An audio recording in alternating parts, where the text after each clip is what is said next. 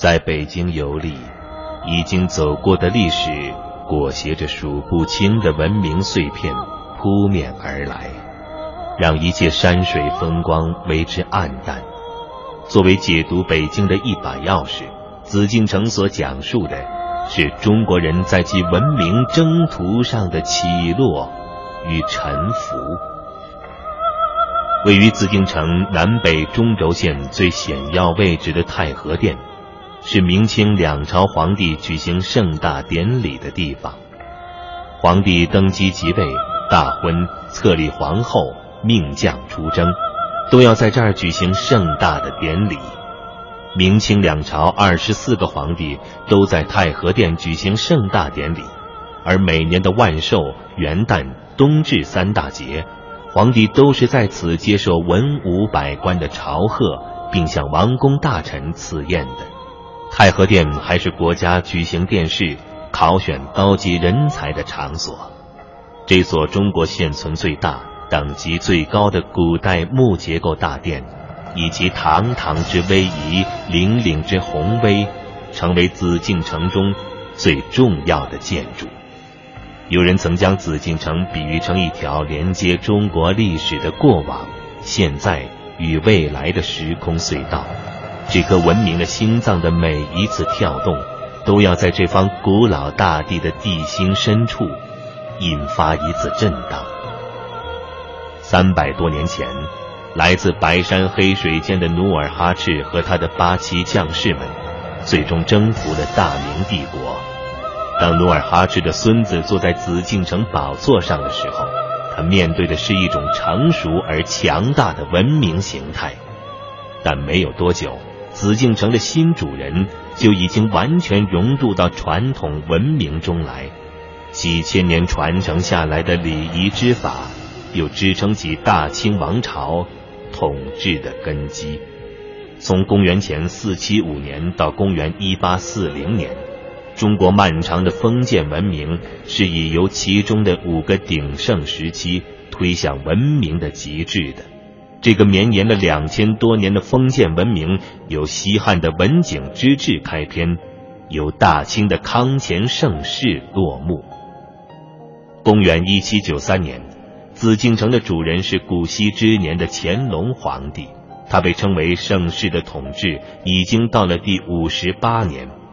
乾隆显然对自己非常满意，他称自己为十全老人。他身边的人正忙着为皇帝第八十三岁生日做准备。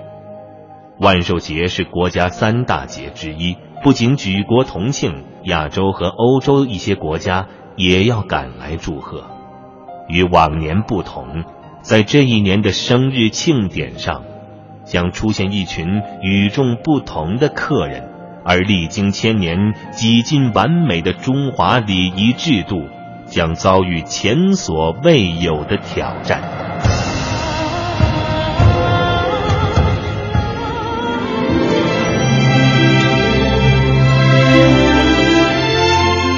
传承五千年，纵横八万里，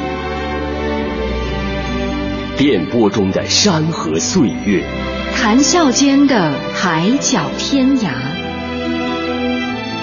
人文中国与您一同感受神州大地跳动的脉搏。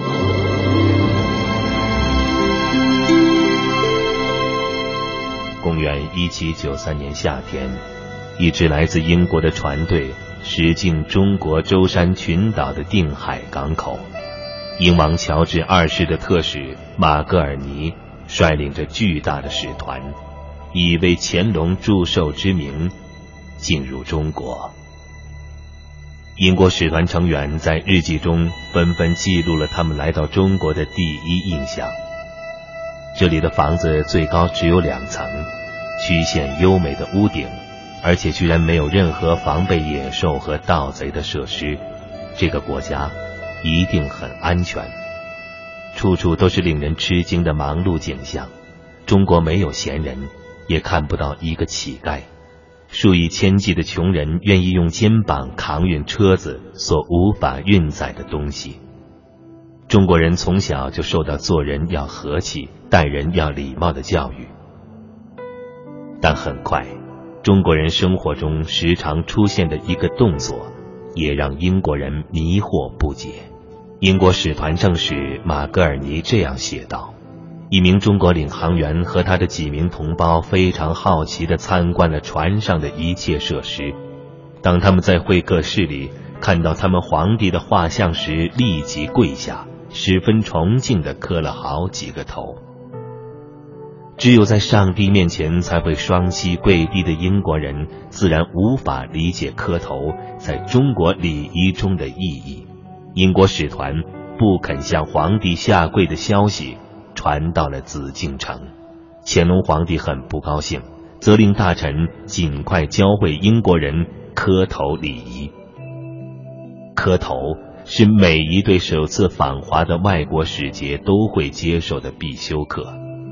可惜这一次来的，不是天朝恭顺的学生，而是正在飞速上升并坚信自己才是世界霸主的英国。马格尔尼带来了当时英国最先进的科技产品，他希望中国人会被吸引，会大量购买他们的产品。然而，他错了。乾隆的结论是：尔等语涉无知，不知礼节。此等无知外夷，不值加以优礼。肩负打开中国市场使命的马格尔尼最终失败而回，他们带来的礼物被放置在皇家园林里。几十年后，当英法联军占领圆明园的时候，发现了这些礼物，其中那些大炮、枪支、弹药一发不少。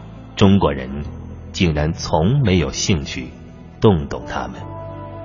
公元一七九六年初，农历元旦，乾隆禅位给嘉庆的授寿大典在紫禁城上演了。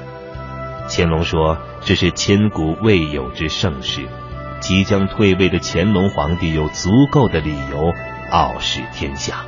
农桑为本的国策，令占世界三分之一的人口自给自足。”礼仪化生活令上自皇族下至庶民无不恪守本分，不敢有丝毫怠慢。